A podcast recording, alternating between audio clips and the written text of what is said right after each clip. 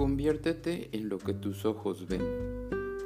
En el libro de Job, capítulo 42, versículo 1 al 16, hemos visto desde los capítulos anteriores la expresión que ha aparecido como un deseo. Veré de mis ojos a Dios.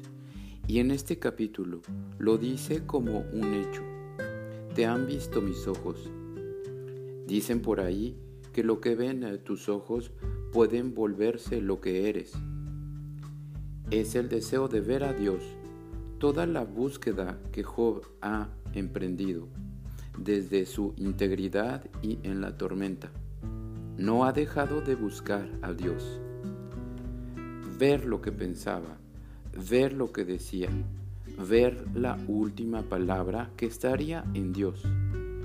Y al parecer es entonces que es lo que apacigua su búsqueda, volviéndose nuevamente el humilde ante los ojos de Dios.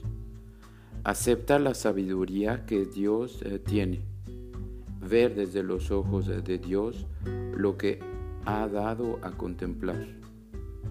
Lo convierte en el sabio Job, convirtiéndose en el hombre humilde, religioso y generoso que siempre ha sido.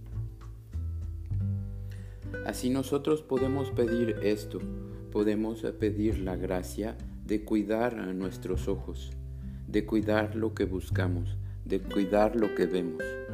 En esta era donde hay imágenes por doquier, que nuestra mirada, que nuestros ojos regresen un poquito a Dios.